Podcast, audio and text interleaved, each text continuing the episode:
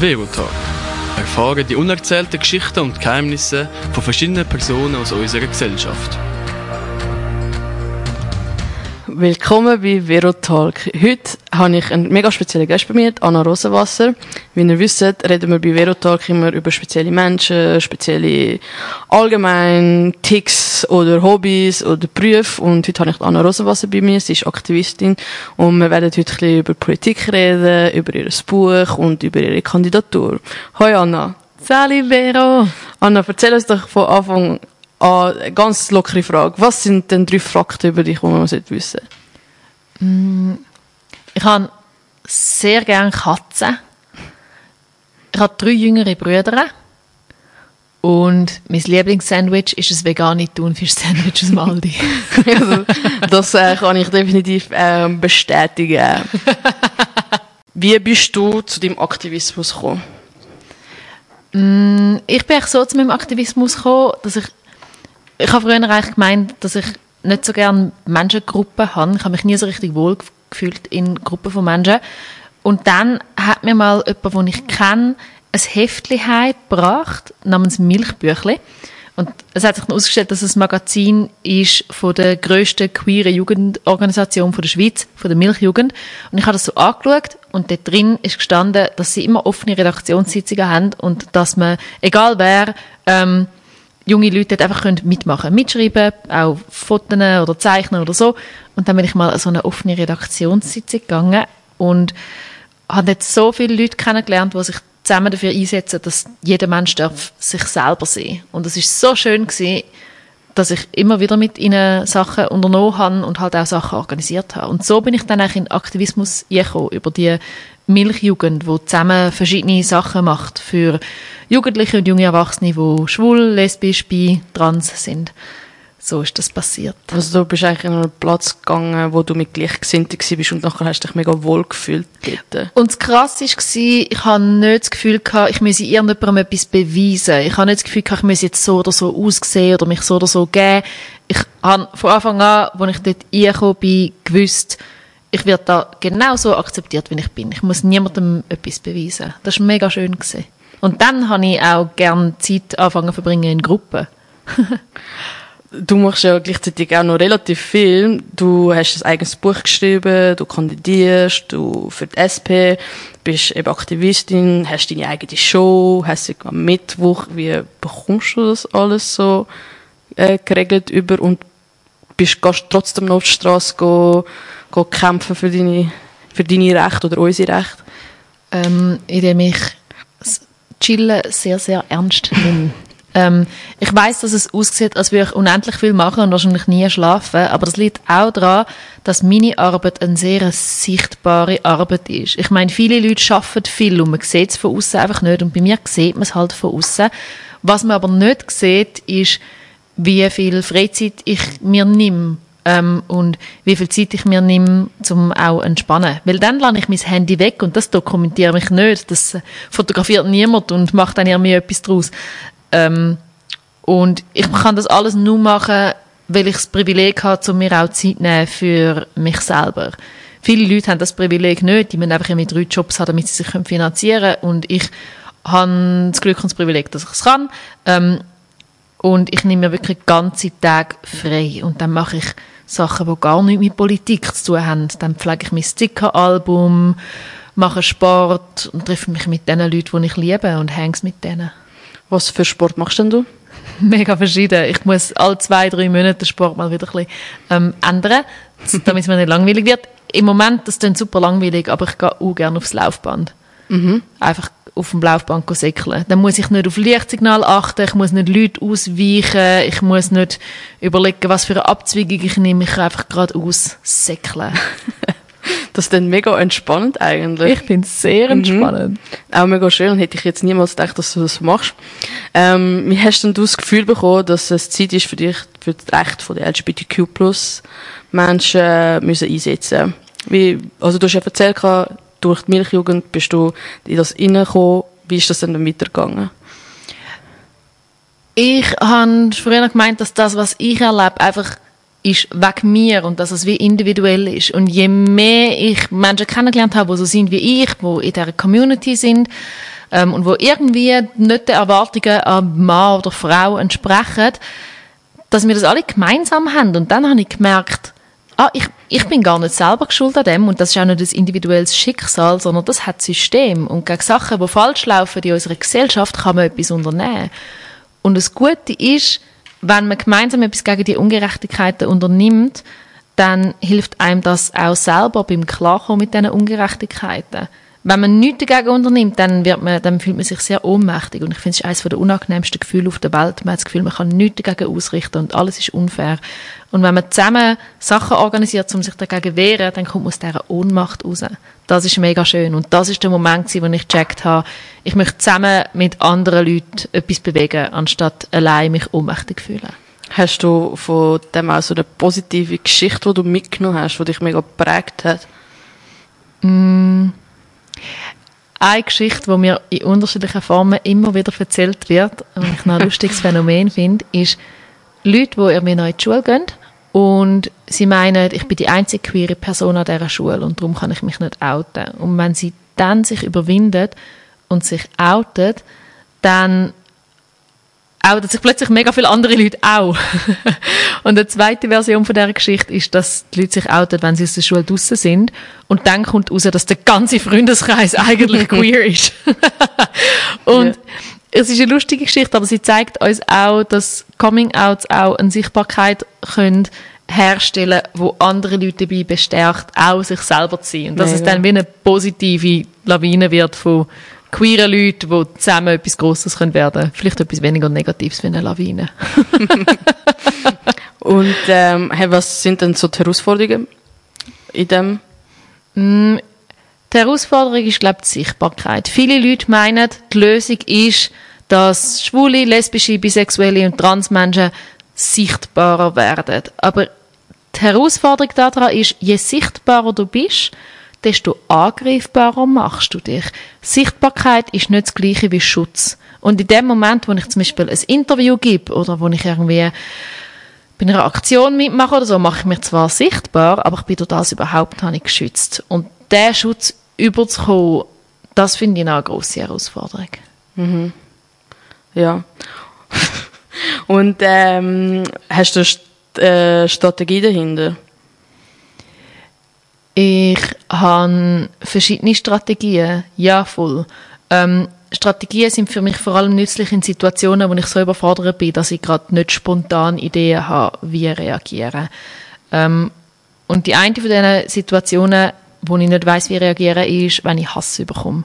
Und darum habe ich sehr genaue Strategien, wie dass ich damit umgehe, wenn eben genau meine Sichtbarkeit als queere Person, als bisexuelle Frau ähm, zu, zu Hass führt. Ähm, meine Strategie ist immer, wenn ich Hass überkomme in Form von Nachrichten, Screenshotten an die zuständigen ähm, Vereine und Behörden schicken, zum Beispiel an Netzcourage, die setzt sich ein gegen Hass im Netz und bei mir lösche ich das dann. Ich lösche die Nachricht, ich lösche den Screenshot, ich lösche sogar den gelöschten Ordner, damit ich die Nachricht ja. nicht mehr wie einmal in meinem Leben muss lesen. Und das klappt recht gut, weil so vergisst mein Hirn eigentlich wieder den Inhalt von der Hassnachricht. Und gleichzeitig ist die Nachricht bei den Leuten, die etwas dagegen machen können. Und zum Beispiel bestimmen, ob es strafrechtlich relevant ist, ob es verfolgt werden kann. Okay, und du kannst das einfach ihnen schicken und sie machen einfach den Rest für dich. Du hast noch gar nichts mehr mit dem zu tun. Mm, also ich kann es ihnen schicken und manchmal sagen sie, hey, sorry, das ist nicht strafbar, tut uns leid, dass das passiert ist, aber dann habe ich es wenigstens niemand versorgt. Ähm, und manchmal sagen sie aber, hey, auch gang das melden und dann muss ich es schon auch selber melden. Okay, aber Voll. lesen musst du es ja in dem Sinne nachher nicht mehr, oder? Nein, nein. Und ich sage dann auch, wenn ich es melden bitte lesen Sie mir den Inhalt nicht vor, ich will ihn nicht mehr hören. Und dann klappt das gut. Also ich hoffe, ihr könnt euch vielleicht auch ein Beispiel daran nehmen, wenn, ihr, wenn euch das mal passiert, dass ihr äh, auch könnt, dass ihr wisst, hey, das kann ich eigentlich irgend, also der, was ist das für eine Netzcourage. Netzcourage schicken und die geben euch Bescheid, was ihr könnt dagegen machen. Ja, voll. Und wir sollten eigentlich schon über so Sachen mehr reden, erstens, mhm. weil jetzt, wir sind alle so viel mehr online verbreitet und Hass online verbreitet ist so einfach heutzutage, dass mhm. man auch gegen das angeht, oder? Ähm, wie siehst du die Verbindung von queeren Aktivismus und Feminismus? Queeren. Mm, ich glaube, Verbindung ist die. Der Feminismus setzt sich ja dafür ein, dass alle Geschlechter können in Freiheit leben können. Und queerer Aktivismus setzt sich auch dafür ein, dass alle Geschlechter können in Freiheit leben können. Etwas vom Wichtigsten, was ich von Feminismus lernen ist, es gibt keine falsche Art, eine Frau zu sein. Und das gilt für ganz viele verschiedene Sachen. Habe ich mich entschieden, zum Kind zu bekommen oder nicht, heiraten oder nicht, ähm, was ich für ein Leben will wie ich aussehen will. Es, jede Entscheidung muss meine eigene Entscheidung sein. Feminismus setzt sich ein für Selbstbestimmung. Und das finde ich so schön daran. Und wenn man das übertreibt auf queere Identitäten, dann ist es sehr feministisch. Es gibt keinen falschen Weg, eine Frau zu sein. Das heißt, ich kann selber bestimmen, ob ich zum Beispiel mit einer Frau zusammen bin, ich kann selber bestimmen, was Frau sie für mich heißt. Und jede Frau, die sich als Frau identifiziert, ist auch eine. Das gilt zum Beispiel auch für Transfrauen. Es gibt keinen falschen Weg, eine Frau zu sein. Und ich finde, das ist eine mega wichtige ähm, Gemeinsamkeit von Feminismus und queerem Aktivismus. Ja, und genau gleich auch beim Mann. Es gibt keinen falschen Weg, ein Mann zu sein. Richtig, richtig. Mhm. Jeder Mann darf sein Mann sein, so leben, wie es ihm am meisten entspricht, solange es respektvoll ist. Mega. Ähm, hast du auch irgendwelche Rückschläge gehabt im Aktivismus und, und was hast du daraus gelernt? Mm, ich tue ja sehr viel gegen außen kommunizieren und je mehr man kommuniziert, desto mehr kann man natürlich auch Fehler machen, oder? Das heißt, es ist immer wieder passiert, dass ich in meinem Aktivismus etwas gemacht habe, wo ich im Nachhinein gemerkt habe, fuck, da habe ich, da habe ich wirklich, da habe ich einen Fehler gemacht. Und das ist ein mega schwieriger Prozess, weil als erstes schämst du, zuerst mal, oder gehst du durch verschiedene Phasen. Die erste Phase ist immer so, du, als wäre es kein Fehler. Nein, voll nicht, ich habe es ja anders gemeint. ähm, ich bin eigentlich voll nicht so, das ist gar kein Fehler gewesen, du verstehst mich falsch. Und dann ist mega wichtig, dass man aus dem wieder rauskommt und wirklich anerkennt, shit, ich glaube, ich habe wirklich einen Fehler gemacht. Ähm, und dann schämt man sich. Also mir passiert das dann, dass ich mich wirklich zuerst ein bisschen schäme ähm, was noch schwierig zum Aushalten ist. Und dann muss so der wichtigste Schritt kommen, nämlich mich fragen, wie kann ich dazulernen, wie kann ich dafür sorgen, dass ich den Fehler nicht mehr mache und dass ich auch daraus lernen kann. Das sind nicht unbedingt Rückschläge, weil sie bringen mich ja am Ende weiter, hoffentlich. Aber es ist schon etwas vom herausforderndsten und anstrengendsten. Eben nicht einfach nur in dieser Haltung bleiben von, ich habe es gar nicht so gemeint, hört auf so gemein sein zu mir, sondern wie anerkennen, merci, dass ihr mich kritisiert habt, so kann ich dazulernen. Ja, so kannst du wachsen und nur Mega so wird man auch besser, oder? Ja, voll. Sonst wirst du die ganze Zeit stehen bleiben. Was hat dich inspiriert, den Weg zu gehen?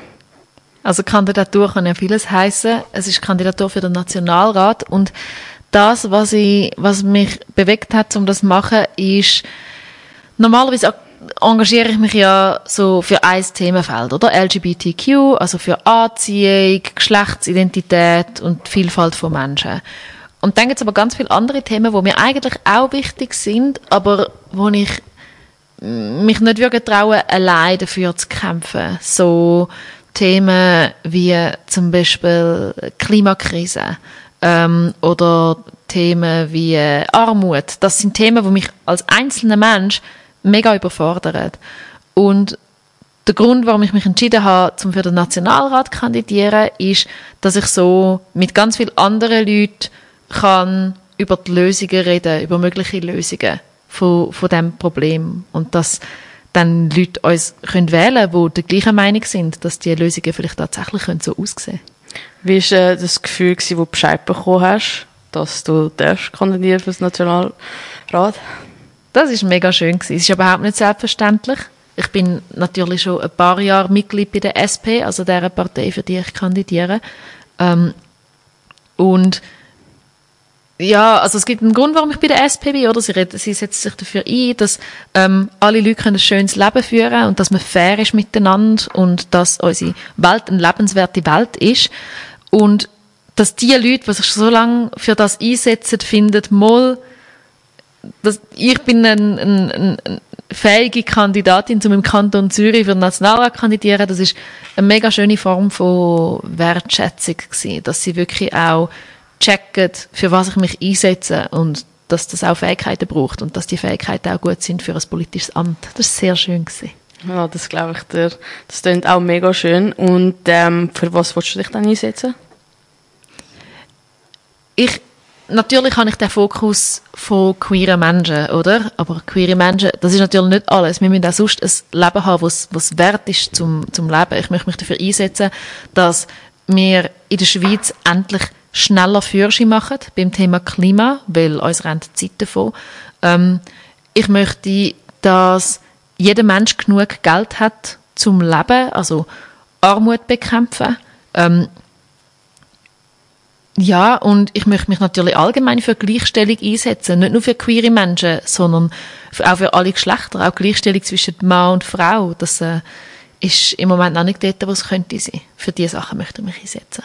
Was denkst du, ist am einfachsten zum lösen? Also was denkst du, mit was erreichst du am, meisten etwas? Ich weiß natürlich nicht, was das am einfachsten ist zum Lösen, weil ich noch nie Nationalrätin bin. Ich habe jetzt ja. einfach mit dem angefangen, wo ich am ehesten eine Idee habe, wie es zu lösen ist. Und zwar ist es in der Schweiz so, dass wir eine mega tiefe Wahl- und Stimmbeteiligung haben. Also, zuerst mal muss man sagen, nur drei Viertel der Menschen, die in der Schweiz leben, dürfen überhaupt wählen und abstimmen. Und mhm. die anderen haben keinen Schweizer Pass. Oder dürfen aus anderen Gründen nicht wählen und abstimmen. Das finde ich schon mal nicht mega fair. Aber von den Leuten, die dürfen wählen und abstimmen, sind es mega wenig, die es dann tatsächlich machen. Ich glaube, es sind immer so ein bisschen um die 40 Prozent, ganz, ganz grob gesagt. Das heisst, nicht mal die Hälfte der Leute, die dürfen, wählen und stimmen überhaupt. Und innerhalb von diesen Leuten, die gehen, gehen wählen, sind es sehr häufig oder am häufigsten ältere Männer. Ähm, das heißt, ältere Männer sind dann wie überrepräsentiert und junge Frauen gehen mega häufig nicht wählen. Und das ist das Problem, weil dann sind ihre Anliegen weniger vertreten im Parlament. Mhm. Und der Grund, warum ich kandidiere, ist, oder mein Ziel beim Kandidieren ist, dass ich so Frauen in meinem Alter und Frauen, die jünger sind wie ich, kann dazu motivieren, zum wählen gehen und die Wahlunterlagen nicht einfach ins Altpapier schmeißen, indem ich ihnen erkläre, ähm, wie das Wählen geht und indem ich ihnen erkläre, was das überhaupt bedeutet und was das es nützt. Was würdest du jetzt einem Zuhörer oder Zuhörerin mit auf den Weg geben, der jetzt nicht abstimmt oder sagen wir mal halt mal faul war zum Abstimmen, auf, mit auf den Weg geben zum Abstimmen? Also ich habe früher auch nicht abgestimmt. Ich war auch zu faul gewesen. Aber ich habe nicht gecheckt, dass jede Stimme, die ich nicht abgebe, ist eigentlich eine Stimme für die, die einfach die stärksten sind im Moment. Und die stärkste Partei in der Schweiz ist die SVP. Und in meinen Augen ist die SVP ähm, sehr unfair gegenüber ähm, Ausländern, gegenüber queeren Menschen, gegenüber Frauen. Und die Vorstellung, dass jede Stimme, die ich nicht wahrnehme, nachher zu der SVP geht, finde ich recht unchillige Vorstellung. Ich würde sagen, nicht abstimmen gehen, wenn man darf, ist wie wenn bei einem Brettspiel jedes Mal, wenn du drankommst, sagst, ich passe und dich am Schluss aufregst, dass du verlierst. Ja, du darfst nicht motzen. wenn du nicht kannst abstimmen Ist ja so, ja. Finde ich eben auch. Also ich habe mich auch eine Zeit lang nicht dafür interessiert und es ist immer im Altpapierkorb gelandet, bis ich irgendwann mal gecheckt habe, hey, so alle Länder um uns herum oder die meisten Länder um uns herum haben das Privileg nicht mhm. zum Abstimmen. Sie müssen einfach oft ahnen, was ab abgestimmt wird. Ähm, mhm. Und das finde ich halt mega schade. Und wir haben halt einfach wirklich das Privileg, wir können etwas dagegen machen. Wenn ich mit mhm. etwas nicht will, kann ich auch Nein sagen. Ja. Und deswegen habe ich mich dann irgendwann entschieden, hey, ich will motzen. und deswegen kann ich abstimmen. Ja, voll.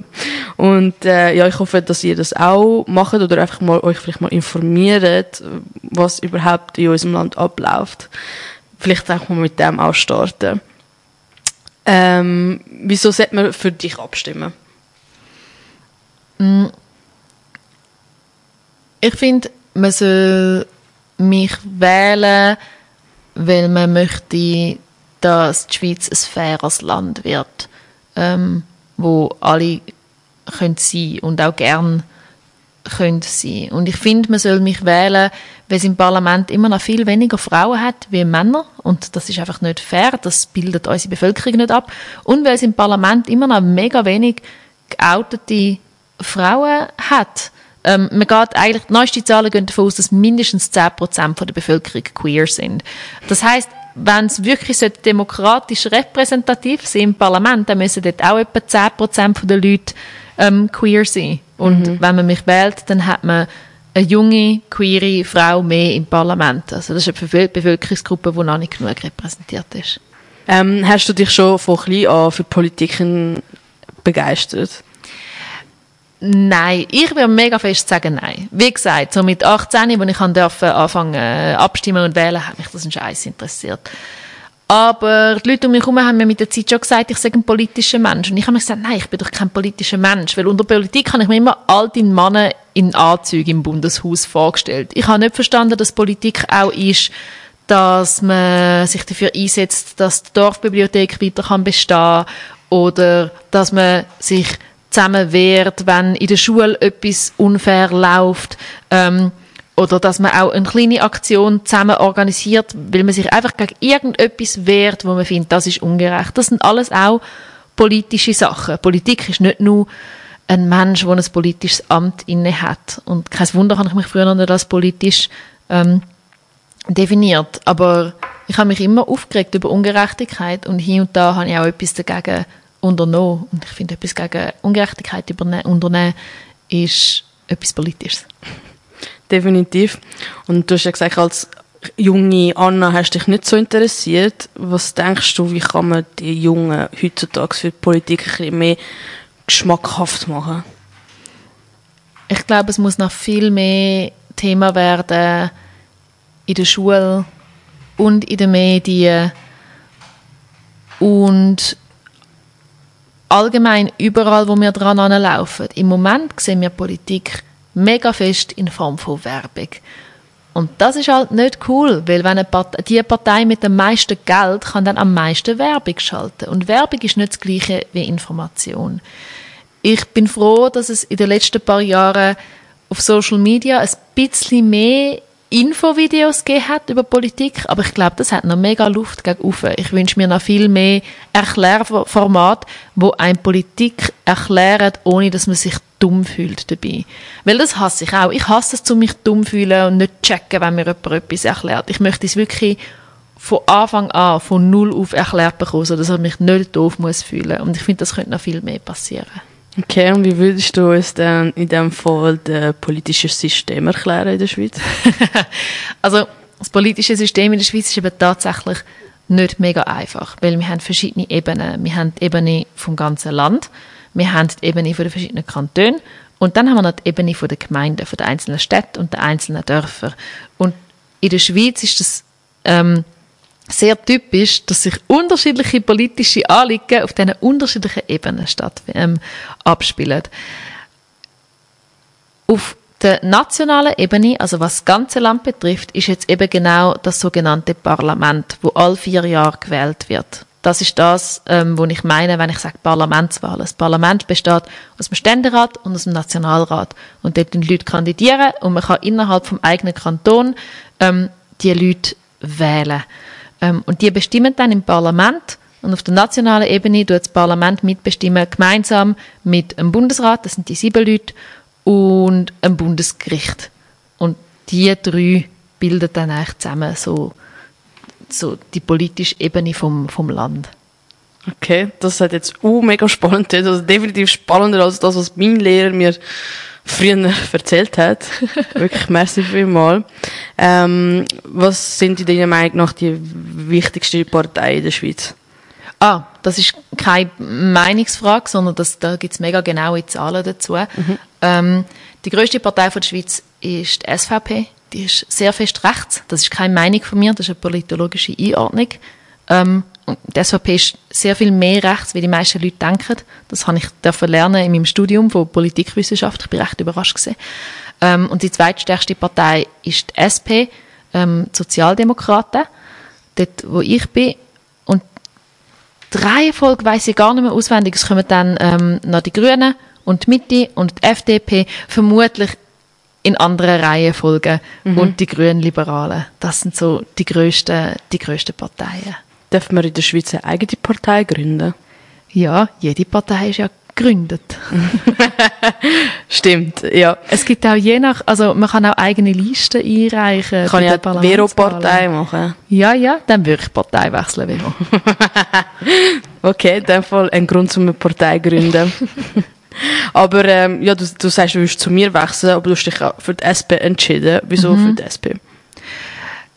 Ich glaube, viele Leute meinen, die Grünen sind die, die sich für die Umwelt einsetzen und die SP ist die, die sich für die Menschen einsetzen. Aber die SP setzt sich halt für beides ein, dass wir wie können die Umweltsorge heben und ähm, die Klimakrise bekämpfen, ohne dass die ärmsten Menschen müssen darunter leiden ähm, Und das finde ich mega, das, das finde ich mega wichtig. Mir sind die zwei Themen mega wichtig und SP hat auch immer eine mega wesentliche Rolle gespielt bei queeren Rechten, also nicht nur bei der Ehe für alle, sondern bei ganz vielen unterschiedlichen Aspekten von Recht von LGBTQ. Ähm, darum habe ich mich für sie entschieden. Und sie sind auch mega stark, was Feminismus angeht. Tamara Funicello zum Beispiel ist bei der SP. Oder Samira Marti, das ist ein Basler ähm, Nationalrätin. Es gibt mega coole Feministinnen, die schon lange bei der SP sind oder auch früher ähm, bei der SP so mega wichtig, wichtige Arbeit geleistet haben. Wenn ich so SP allgemein so in deinem Leben gekommen, ist das schon vor deinem Aktivismus gewesen? Nein, voll nicht. Nein, mich haben Parteien früher einen Scheiß interessiert. ähm, überhaupt, wirklich gar nicht. Ähm, das ist mit der Zeit gewesen. Ich habe innerhalb vom Aktivismus, den ich gemacht habe, der hat eigentlich nichts mit Parteien zu tun gehabt. Ich habe mich einfach für queere Rechte eingesetzt. Ähm, und habe so aber auch mit Leuten angefangen zu tun haben, die in verschiedenen Parteien sind. Zum Beispiel auch in Jungparteien. Jede große Partei hat auch eine Jungpartei. Ähm, ja, wo der Vibe halt ein bisschen anders ist, muss ein bisschen kämpferischer sein. Es gibt die jungen Grünen, es gibt Juso. Ähm, und ich habe mich zuerst nicht entscheiden, ob ich zu den jungen Grünen oder zu den Juso. Und habe mich dann für die Juso entschieden. Und die Mutterpartei quasi ist dann die SP. Und dann bin ich so, bin ich langsam ein bisschen an die SP angekommen. Wo siehst du aktuell politische Herausforderungen in der Schweiz und wie würdest du damit umgehen? etwas, was ich im Moment sehr, sehr viel beobachte in politischen Diskussionen, ist, dass die Leute die ganze Zeit sich über das Thema Wokeness aufregen. Ähm, und irgendwie haben wir es wirklich geschafft als Gesellschaft, um das Gefühl zu haben, es gäbe ein zu viel an Respekt. Und das stimmt nicht. Es geht in der Politik, also ich möchte, dass Politik einfach schafft, dass es alle Leute gut haben, alle ein Leben in Respekt und Würde haben. Ähm, und das gilt schlicht und einfach für alle. Ähm, und um das, um das geht es eigentlich unter anderem. Und in die Richtung muss es unbedingt ähm, auch weitergehen. So. Das finde ich eine super seltsame, eine super seltsame Diskussion. So, was ist euch, was ist euch zu viel? Komm, wir schauen einfach, dass es allen gut geht und dass alle Leute akzeptiert werden. Also ja, wir müssen das auch nicht mit dem Minimum zufrieden geben. Richtig.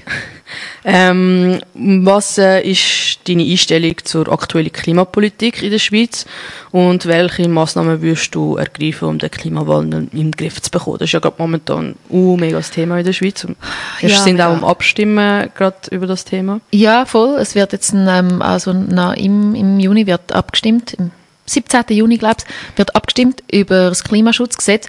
Und das Klimaschutzgesetz ist eigentlich, es ist sehr zahm. Es ist wirklich, das Klimaschutzgesetz besteht nur daraus, dass man die Leute finanziell unterstützen, die ihre jet bis jetzigen Heizungen wollen ersetzen durch klimafreundlichere Heizungen. Technologien, die klimafreundlicher sind, werden unterstützt. Es geht wirklich nur um Formen von Unterstützung mit Zwischenziel bis zum Jahr 2050. Das ist alles. Es ist wirklich einfach eine Unterstützung von klimafreundlichem Fortschritt. Und das ist mega wichtig. Also ich habe fix Ja abgestimmt. Aber das ist nicht genug. Die Klimakrise ist mega, mega gefährlich und sie betrifft uns alle. Ähm, und darum muss das Ziel nicht nur sein, netto null 2050, sondern ich finde früher noch netto null. Das bedeutet einfach gesagt, dass die Schweiz nicht mehr Shit produziert, Shit rauslässt, wie das sie kann zusammenputzen ähm, Und da müssen wir wirklich ganz, ganz dringend, ganz, ganz dringend Führerschein machen. Auf ganz, ganz vielen, vielen Ebenen. Also wer da mehr dazu wissen will, ich finde, der Klimastreik hat da mega gute Forderungen. Er sagt halt, schau, wir können uns nicht, wir können nicht einfach auf den Fortschritt vertrauen, der noch nicht kommt, sondern wir müssen wirklich etwas am System ändern. Es geht so nicht weiter. Man kann, ja, sorry. Ein Beispiel, das mir am Herzen liegt, ist, ähm, im Moment benutzen sehr, viel, benutzen sehr, sehr viele Leute ein Auto und fliegen. Und ÖV ist mega teuer. Also, ich kann mit dem Zug innerhalb von wenigen Stunden auf Paris, ich kann mit dem Zug auch innerhalb von wenigen Stunden auf London, um nur zwei Beispiele nennen, aber es ist easy teuer. Es ist mega teuer, um den ÖV zu benutzen und es ist meistens sogar günstiger, um das Auto oder das Flug zu benutzen. Und das muss sich unbedingt ändern. Ich finde, dass wir viel mehr Geld sollten investieren in einen funktionierenden und vor allem einen günstigen ÖV, so dass Leute weniger ähm, Bock haben, um in Flug oder in ein Auto einsteigen. Das ist wirklich so. Ähm, ich habe mal eine Ex-Freundin in Bern, dort bin ich auf die Welt gekommen. Dort hatte ich noch kein Auto, gehabt, bin mit dem ÖV gefahren. Oh nein, dein arme Portemonnaie. ja, sind, äh, ich wollte ein Billett lesen und ich habe gedacht, ja komm, 30, 40 Stutz wahrscheinlich. Hey, hin und zurück 100 Stutz. Und ja, dann überlegst du halt wirklich zweimal, oder? Ich meine, mit, äh, mit 100 Stutz kann ich voll tanken. Mhm. und kann dreimal auf Bern hin und zurück fahren. Oder mit 100 Stutz kann ich mir einen Flug auf Amsterdam buchen. Yep. Ähm, bin noch weiter weg. Ja. Also ja, da finde ich auch, muss man unbedingt etwas dagegen machen, dass ÖV auch ein bisschen günstiger wird und dass man da irgendwelche bessere Lösungen findet. Weil wir in der Schweiz haben auch das Privileg, dass wir so gut vernetzt sind mit dem ÖV und es wird immer weitergebaut und immer besser gebaut, so dass man von Haus zu Haus mega schnell ankommt. Mhm. Also muss man wirklich unbedingt da etwas ähm, dagegen machen. Und gleichzeitig, gell, man darf nicht vergessen, die die krassesten Emissionen, das ist der Scheiß, wo, wo halt mir jetzt rausgelassen wird von, von Flugis oder so. Die krassesten Emissionen, die machen immer noch die Superreichen mit Privatjets. Also, das können wir uns gar nicht vorstellen, was dort für Scheiß in die Luft gejagt wird, in die Luft gejagt wird, die, ähm, was dort ähm, für Scheiß rausgelassen wird und wie viel das die in der Weltgeschichte umdüsen. Und das muss auch, ist auch etwas, was politisch besser muss geregelt werden. Mega. Und da ist halt mega schade, dass mega viele Leute, die sich ja genau auch für das interessieren, aber dann nicht abstimmen.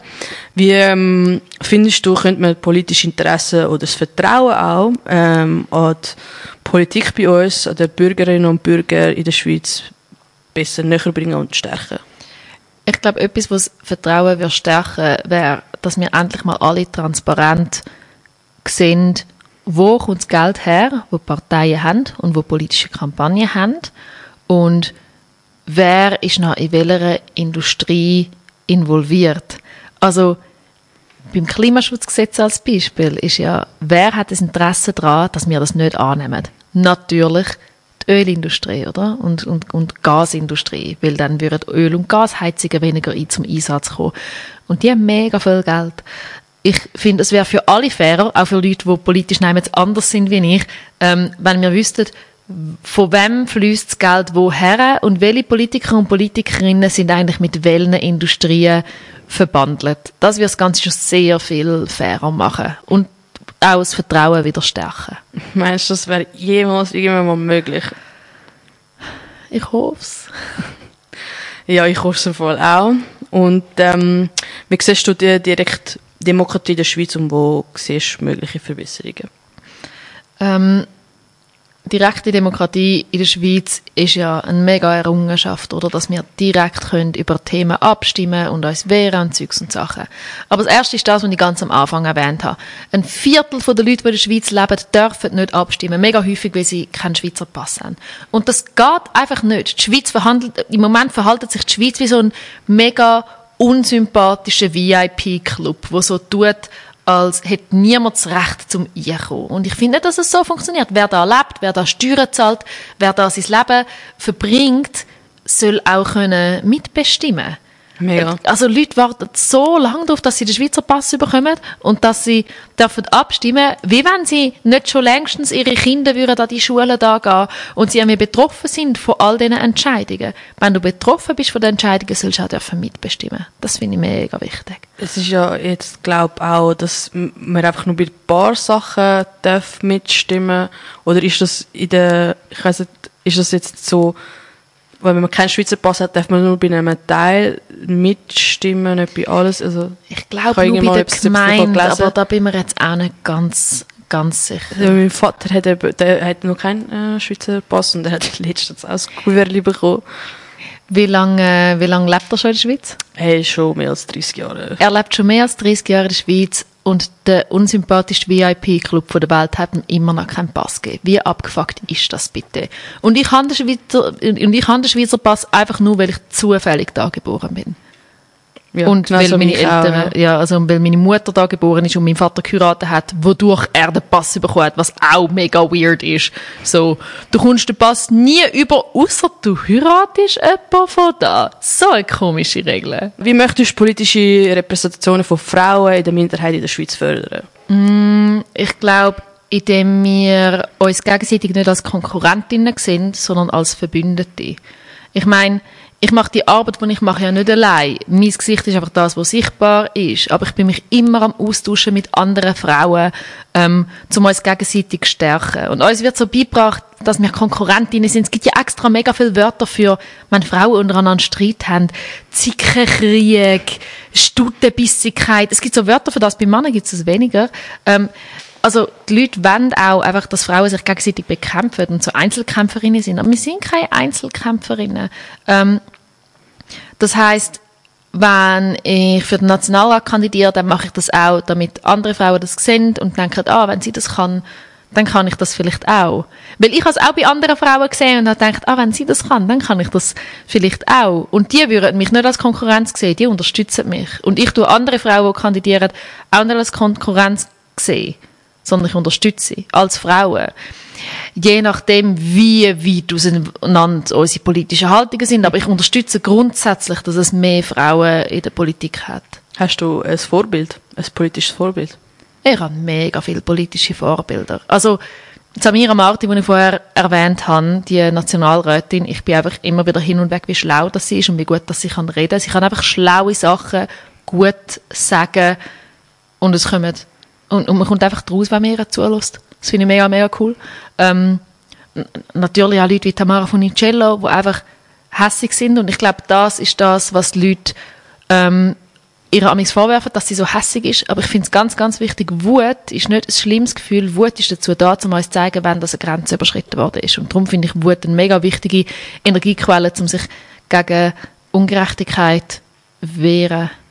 Aber ich habe mega viel, ich habe mega viel Vorbilder in meinem Leben. Ähm, auf der politischen Ebene, ähm, zum Beispiel auch eine Kantonsrätin aus dem Kanton, wo ich ursprünglich herkomme, aus Schaffhausen, die Isabel Lütti, die finde ich, die finde ich mega cool, wie sie sich, wie sie sich einsetzt, wie, dass sie kann reden, wie gut, dass sie sich Informationen kann aneignen und sich nachher eigene Gedanken machen, was sie gegen Ungerechtigkeit übernehmen. Das sind so Vorbilder von mir. Nicht alle, aber ein paar.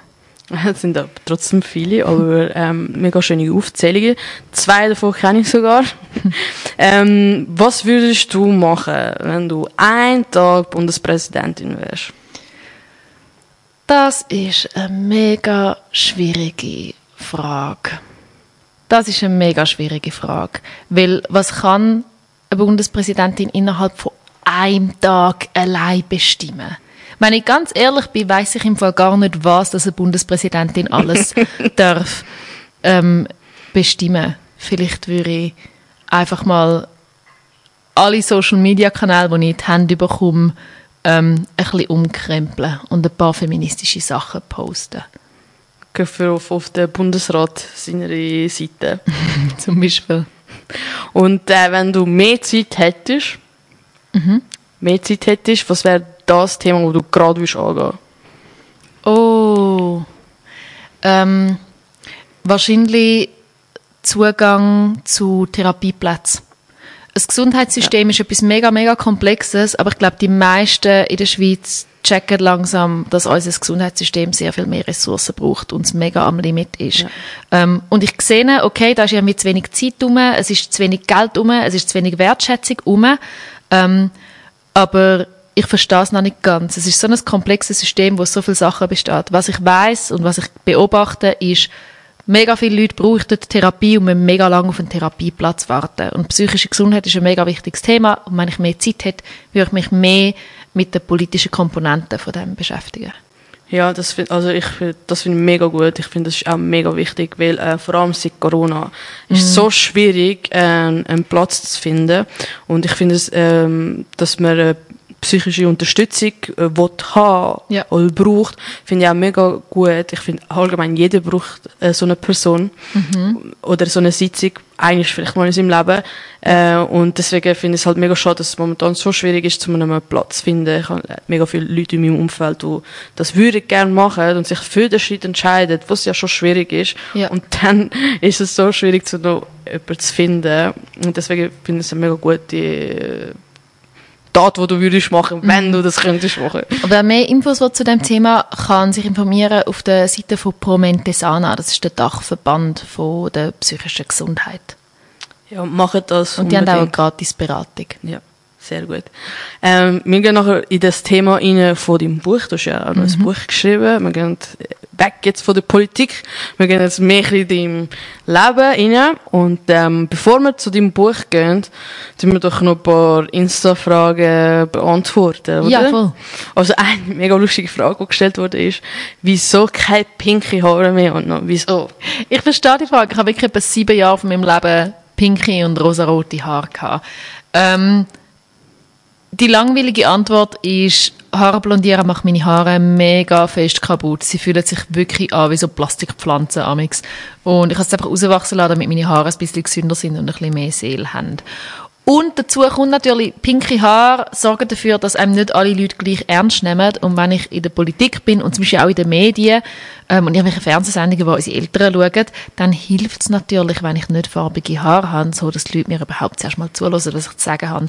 Das ist unfair, aber ich spiele jetzt bei dem unfairen Spiel einfach mal mit, indem ich braune Haare habe mittlerweile. Aber Gefällt's vermi- ich dir? vermisse So. es amix. Schon. Es gefällt mir, dass meine Haare wieder eine Seele haben. Ich kann sie anlangen und sie fühlen sich nicht mehr an wie Plastikpflanzen.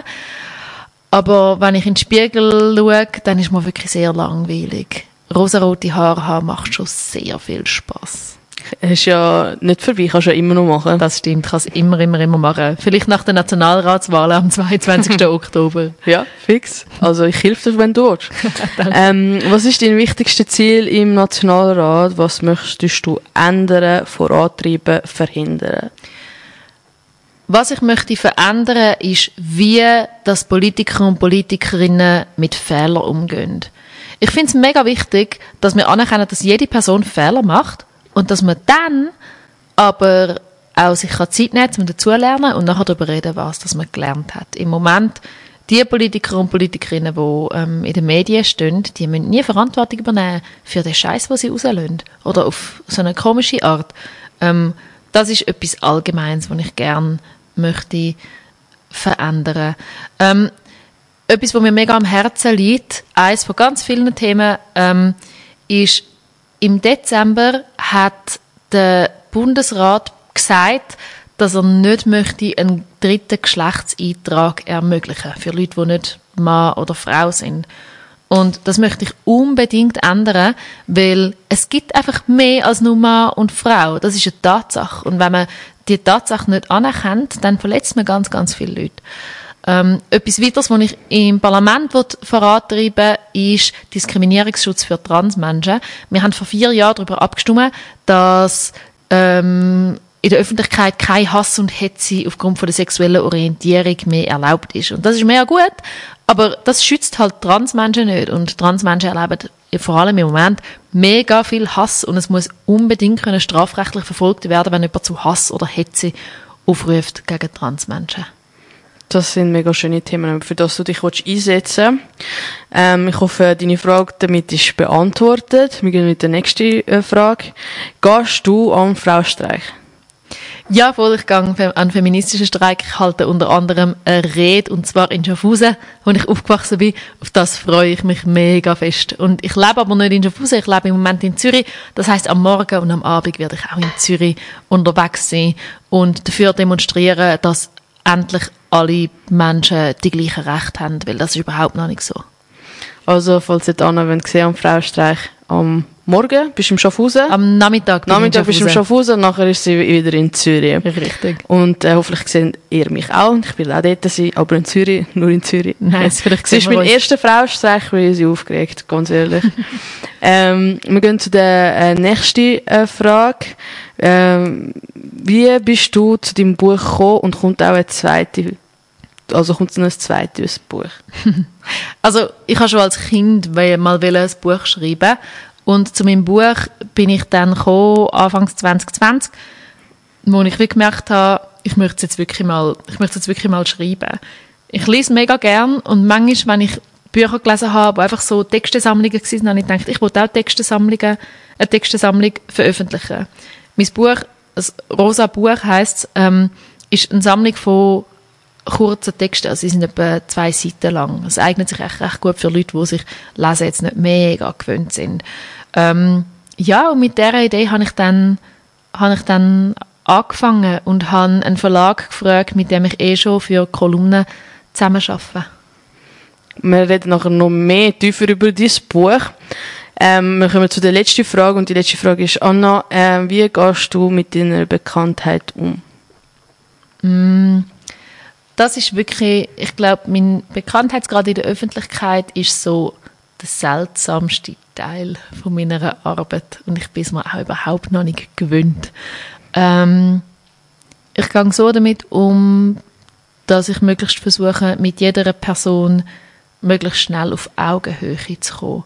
Ich habe nicht gern, ich möchte nicht, dass Leute mich bewundern. Ich möchte, dass wir uns gegenseitig können abfeiern und unterstützen. Aber für das ist es wichtig, dass wir auf, auf Augenhöhe sind. Also ich frage immer auch gerade, was ist denn dein Name und frage der, und, und stelle der Person auch ein paar Fragen, ähm, damit ich den Mensch auch kenne und nicht nur der Mensch mich. Sonst ist es so, so einseitig so gehe ich hauptsächlich damit um. Und ich gehe auch damit um, indem ich ganz klar bestimme, welche Teile von meinem Leben, dass in der Öffentlichkeit nichts zu suchen haben. Das sind meine Freundschaften und viele von meinen Hobbys und meine persönliche Gesundheit. Das hast du mega gut abtrennen. Ja. Ähm, das sind die Fragen jetzt von unserer Instagram-Community. Ähm, merci vielmals für die Fragen. Ähm, wir gehen jetzt weiter zu deinem Buch. Äh, du hast gesagt, du hast das rosa Buch geschrieben. Äh, du hast gesagt, du hast schon immer so äh, verschiedene Textbuch äh, schreiben. Wie bist du dann aber dazu gekommen, okay, ich mache es jetzt wirklich? Es ist so gewesen. Ich bin mir noch nicht ganz sicher gewesen, wie das, das geht und wie dass ich das machen will. Und ich habe einfach mal, ich habe ja zu dem Zeitpunkt schon für, für verschiedene Zeitungen Kolumnen geschrieben, also so kurze persönliche Texte. Und ich habe einfach mal bei all diesen Zeitungen angefragt, hey, wäre es easy, wenn ich die Texte auch wieder verwende für ein Buch? Einfach damit sie können sagen, ja, voll, voll. Und das eine Magazin, das ist das Ostschweizer Kulturmagazin, das Seiten, haben wir geschrieben, ja, voll, aber willst du es nicht auch gerade bei uns veröffentlichen, das Buch? Und so habe ich eigentlich mit ihnen das Buchprojekt angefangen. Und irgendwann haben sie gemerkt, du, das wird uns ein bisschen zu gross. Und sie haben um Rat gefragt bei einem anderen Verlag, einem Rotpunkt Verlag, der ist aus Zürich. Und der Rotpunkt Verlag hat gesagt, wir können euch schon Ratschläge geben, aber wir könnten das Buch auch übernehmen. Und seitdem ist es so, oh mein Gott, ja, gern. Und Rotpunkt Verlag ist so geil. Und ich bin so geil. Und alle sind glücklich gewesen. Ähm, und so bin ich dann zum Rotpunkt Verlag gekommen. Das ist auch ein politischer Verlag. Die sind mega cool. Ich mag sie sehr. Ähm, und dort ist das dann wirklich weitergegangen. Weißt auch mit dem Layout, mit dem Korrigieren. Und es ist so sehr professionell weitergegangen. Und es ist sehr viel länger gegangen und sehr viel anstrengender gewesen, wie dass ich mir das vorgestellt habe. Wie lange ist das gegangen? Hey, vielleicht drei Vierteljahr. Weißt, ich habe gemeint, ich als Autorin sage, heute zusammen, da ist mein Text. Viel Spaß. Gib mir Bescheid, wenn das Buch draussen ist. Dann mache ich Lesungen. ich bin sehr falsch gelegen. Was steckt denn alles noch dahinter? Ja, es gibt mega viele Runden äh, von Gegenlesen. Also nicht nur, ja, da hast du einen Tippfehler, sondern auch, hey, der Gedanke, der wiederholt sich oder der macht keinen Sinn oder wie meinst du es dort und dort und willst du es so wirklich schreiben. Ähm, und mit den Grafikdesignerinnen Dorothee Deller und Sina Egger haben wir sehr viel diskutiert, wie das ein Buch soll aussehen. Also wir haben zum Beispiel hinten ähm, ein sogenanntes Glossar, das ist eine Doppelseite, wo so Begriffe erklärt, wie zum Beispiel queer oder trans, wo das einfach möglichst einfach sollte erklären wie, wie ein Layout ist so eine Seite. Oder in der Mitte hat so ein random Stichwortverzeichnis, wo einfach so Stichwörter drin vorkommen, die im Text irgendwo vorkommen. Die lustigsten Sachen. Ähm, wie gestaltest du das? Ähm, wir haben sehr viel über Gestaltung vom Buch auch geredet. Es sind wirklich auch viele, viele Sitzungen, wo man so über so Sachen ähm, diskutiert. Gesehen. Ich finde das mit dem Katzenschwanz, das heisst, glaube ich, Katzenschwanztexte, mhm. das finde ich mega cool. Deine Katzenschwanztexte sind einfach nur deine Meinungen, wo du nach zwei Jahren hast oder kleine Kommentare oder so. Finde ich mega gut. Also da hast, ist das deine Idee gewesen? Ich glaube, das ist die Idee von den beiden Grafikdesignerinnen. Also ich habe, meine Idee war, dass ich von der Gegenwart in die Vergangenheit schaue und, und meine Texte von früher kommentiere. Und ihre Idee war, dass sich die Ziele dann so katzenschwanzmäßig so in den Text einschlängeln und auch wieder rausschlängeln. Mega cool. Also unbedingt mal das Buch äh, kaufen und mal reinlesen. Ich persönlich bin gerade in den letzten paar Tagen am Lesen und äh, finde es mega spannend und man erfährt auch ein bisschen mehr über dich, oder? Ähm, was hat dich inspiriert oder beeinflusst beim Schreiben vom Buch? Mm, also es gibt eine romantische Antwort und eine unromantische Antwort. Welche willst du zuerst? Die unromantische. Die unromantische ist Deadlines. Mhm. Ähm, ich, manchmal muss ich hinschreiben und Text, hinsitzen und einen Text schreiben, weil ein morgen muss abliefern. Ähm, und dann fühle ich mich vielleicht zuerst mega uninspiriert, aber es kommt dann trotzdem irgendeine Idee. Ich habe mir früher Kreativität immer so vorgestellt, dass man so ergriffen wird von wahnsinnig vielen Ideen und Bock zum Schreiben. Aber mega häufig ist Schreiben auch Disziplin zu haben und zu finden, ich hocke jetzt hin, auch wenn es sich gerade anfühlt, als würde ich nichts rausbringen. Ich mache jetzt einfach mal etwas und dann schauen wir, was wir daraus machen. Ähm, die romantische Antwort ist, wenn mich etwas bewegt und das ist mega häufig auch, wenn mich etwas wütig macht, wenn ich mit irgendetwas nicht einverstanden bin, dann schreibe ich es ab. Aber auch Begegnungen. Mega viele von den Texten im Buch sind ja Geschichten darüber von Konversationen, die ich mit Leuten hatte. Irgendwelche Gespräche, irgendwelche Situationen, wo Leute mir lustige Sachen erzählt haben. Ähm, wo mich irgendwie nachher noch beschäftigt haben. Oder das sind so die Geschichten, die mir also die Kolleginnen weiter erzählt. Und dann hat sie das gesagt, oh mein Gott. Und das habe ich eigentlich in die Texte eingeschrieben. Das ist das, was mich auch mega inspiriert hat zu vielen Texten. Du hast auch mega viele Texte, wo so einfach auch einfach über deine Gedanken von einer Situation mhm. ähm, ähm, erzählst. Das finde ich auch noch äh, mega spannend. Oder etwas, ein Tag, wo du erlebt hast und was hast du daraus gelernt oder was hast mhm. du von dem Tag mitgenommen. Mega. Das finde ich äh, mega cool und äh, deswegen hat es während dem Schreiben unerwartete Wendungen oder Herausforderungen gegeben, mit denen du konfrontiert worden bist? Mm, ich habe ja gesagt, dass ich das Buch Anfang 2020 angefangen habe zu machen.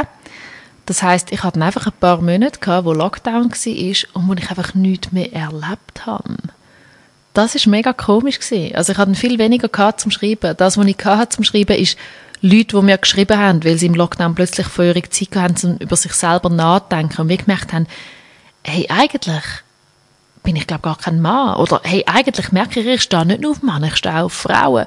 Und die Leute haben mir geschrieben und dann habe ich wie das können thematisieren. Aber sonst ist wirklich halt nichts mehr passiert. Ich meine, mega viele Geschichten im rosa Buch sind ja aus dem Ausgang.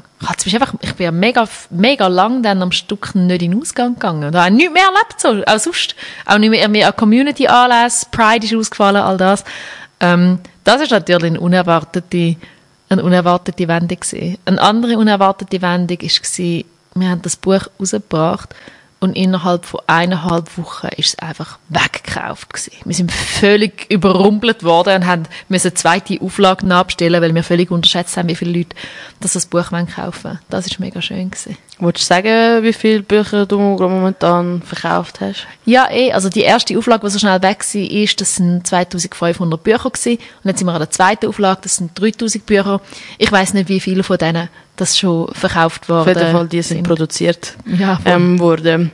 Ähm, eben du, die Texte, die du geschrieben sind eigentlich praktisch die meisten von deinen Erfahrungen mhm. oder so, was du erlebt hast. Wie viele Texte nicht? Oder was, was gibt es dort noch drin, was nicht so gerade persönlich ist? Mhm. Es hat eine Geschichte drin, ähm, die ich eigentlich komplett erfunden habe. Ähm, der, ähm, der Text heißt die Entmystifizierung der Vagina. Und die das ist einfach so eine, es ist einfach so eine Dings, eine, eine Szene, die ich beschreibe von einer Frau und einem Typ, die etwas miteinander haben und ein Gespräch haben. Die ist erfunden. Ähm, es hat auch einen Text drin namens die Bi-Theorie, wo keine Anekdoten vorkommt, sondern wo mehr theoretische Überlegungen sind. Das ist einer der weniger längeren Texte ähm, im Buch. Dann hat es einen Text drin über Humor, wo es auch nicht um mein eigenes Leben geht, ähm, aber so um die Art von Humor, die ich anwende in meiner Arbeit und warum das, das so viele Leute hässig macht. Das sind so ein bisschen die theoretischeren Texte vielleicht. Bis dahin bin ich noch nicht gekommen, aber ich freue mich, den schon mal zu lesen. Äh, was ist äh, dein Lieblingstext in dem Buch? Hast du einen mm. überhaupt? Ich glaube, mein Lieblingstext im Buch ist der Text namens Gratis-Eintritt ins Museum und er handelt davon, wenn ich mich bei meiner Mami geoutet habe. Den habe ich immer noch sehr gern. Ich lese ihn auch an Lesungen sehr gern vor. Ja, den habe ich auch gelesen, das ist eigentlich mega äh, berührend. Äh, da geht es doch darum, dass du deine Mutter the way gesagt hast. Dass ich und sie einfach voll. so weiter, ja, voll okay, ja. Ja, voll. Und ich vergleiche es wie, ich sage wie, dass ich sie quasi wie so ins Museum einlaufe meiner Bisexualität und dass sie quasi wie Museumswächterin geworden ist, was verteidigt hat und dass auch nicht alle Leute ihren Eltern einen gratis Eintritt geben in das Museum, weil sie Angst haben, dass sie das Museum würden demolieren Was eigentlich auch schade ist, dass es leider mhm. auch so Orte, also mal Orte gibt, wo es leider noch so ist. Mhm. Ähm, wie willst du, dass deine Leserinnen und Leser vom Lesen von deinem Buch sich fühlen oder welche Eindrücke willst du bei ihnen hinterlassen? Das Wichtigste ist mir, dass die Leute, die das Buch lesen, den Gedanken haben, ich bin nicht allein. Weil das sind sie nicht. Ähm, und etwas anderes Wichtiges ist, dass das Buch soll liebevoll sein. Das Buch gibt einem nicht das Gefühl, oh nein, die Welt ist so scheiße, sondern das Buch soll einem das Gefühl geben, okay, wir haben ein paar Herausforderungen, zum Beispiel Queerfeindlichkeit, und wir können etwas dagegen unternehmen und es kann besser werden. Mega, ja. Das ist es auch, muss ich sagen. Also das Gefühl habe ich auch beim Lesen. Ich war ja schon über, über die Hälfte beim Lesen. Muss ich wirklich sagen, das, ist, das bringst du über auf jeden Fall. Äh, das ist jetzt mein Feedback. Was hast denn du schon für ein Feedback bekommen? Ich habe schon ganz lustige Feedbacks bekommen. Also, mir haben schon viele Leute geschrieben, dass sie müssen brüllen im Buch, also beim Lesen vom Buch, aber auch als Rührung. Und etwas, was ich sehr viel höre, Leute mit ADHS haben die Katzenschwänze mega gern. Sie sagen, es lenkt sie wie aus dem Text ab und lenkt sie dann wieder in den Text rein. Es macht es ihnen mega leicht, zum Buch zu lesen und das freut mich sehr. Ich habe allgemein viele Rückmeldungen bekommen, dass es den Leuten ähm, leicht fällt, zum Buch zu lesen. Und da bin ich mega froh, weil ich bin so aufgewachsen mit dem Konzept, Bücher sind nur richtige Bücher, wenn sie mega kompliziert sind. Und die Bücher, die einfach sind und Spaß machen, das ist nicht echte Literatur. Und ich halte das für Blödsinn. Ich glaube, jedes Buch, das man gerne liest, ist ein gutes Buch. So. Ja, definitiv. Ähm, eine Rückmeldung, die ich hier und da bekomme, ist, dass manchmal, dass es ein bisschen viele Wiederholungen hat im Text, in den Texten.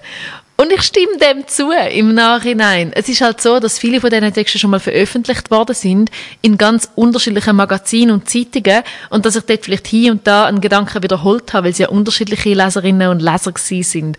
Ähm, und darum, wenn man die Texte alle zusammennimmt, dann gibt es vielleicht ein paar Gedanken, die sich, die sich hier und da wiederholen. Das würde ich bei meinem nächsten Buch anders machen.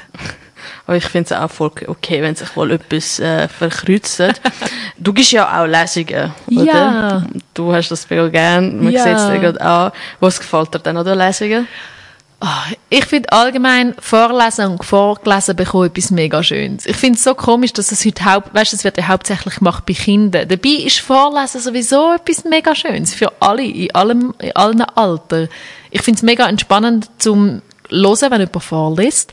Aber ich finde es auch, es macht mir auch Freude, zum anderen Leuten etwas vorlesen. Ähm, und das Schönste ist, dass die Leute ja dann auch aufheben können und etwas sagen. Sie können wie zwischendurch sagen, ich habe eine Frage zu dem und dem Text oder wie hast du das dort gemeint oder ich bin da anderer Meinung und ich komme so wie in Kontakt mit den Leuten. Ähm, und sie ja untereinander auch. Manchmal an meinen Lesungen lernen sich die Leute auch gegenseitig kennen. Und das ist mega schön. Weil manchmal bin ich auch an Lesungen eingeladen an Orten, die nicht mega groß sind und wo sich die Leute vielleicht bisher noch nicht kennt haben. Ähm, und dann am Schluss kommt so der Teil, wo ich am Tisch sitze und signiere. Das heißt, ich schreibe so für die Leute, die wollen, schreibe ich so ins Buch rein, für Vero von Anna. Ähm, und das ist natürlich schön, dass ich das darf, manchmal zeichne ich uns rein und so, aber ähm, das Schönste daran ist, dass ich dann endlich mal mit den Leuten reden kann. Und dann kommt das mit der Augenhöhe, oder? Dann sind wir einfach zwei reale Menschen im gleichen Raum, die endlich mal miteinander reden können. Und dann sehe ich eigentlich, für wer, wer ich das alles mache. Und es ist viel persönlicher, wie wenn ich einfach auf Insta etwas schreibe und sehe, dass die Leute die Story geschaut haben.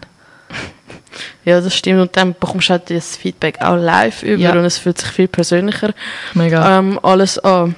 Mega schön. Ähm, wo hast du deine nächste Lesungen? Kann man dich auch für eine Lesung buchen?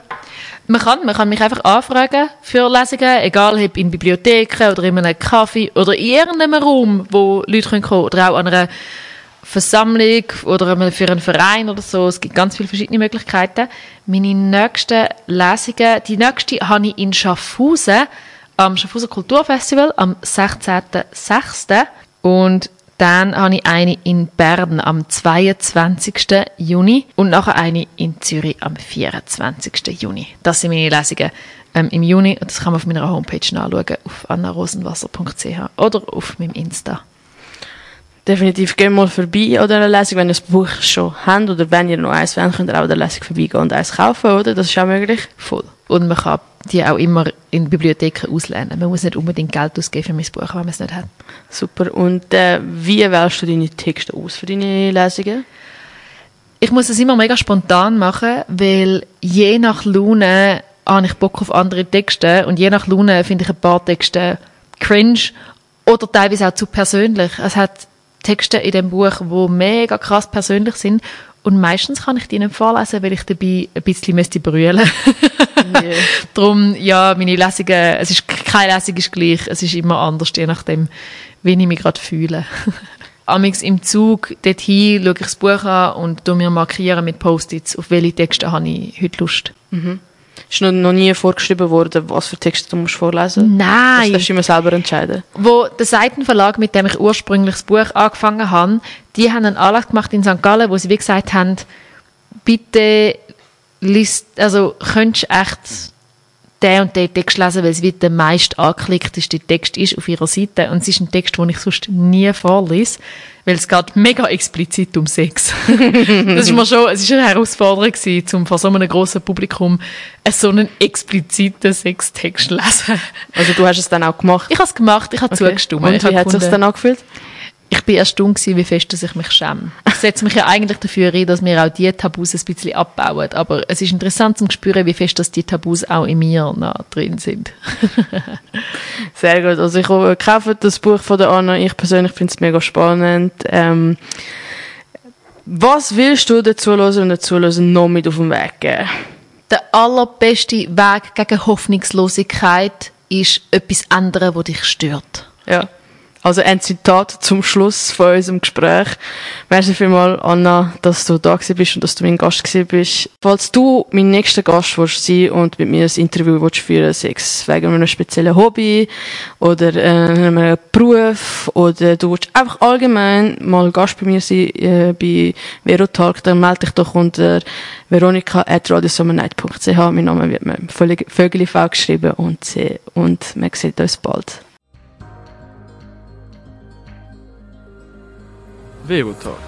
Erfahre die unerzählten Geschichten und Geheimnisse von verschiedenen Personen aus unserer Gesellschaft.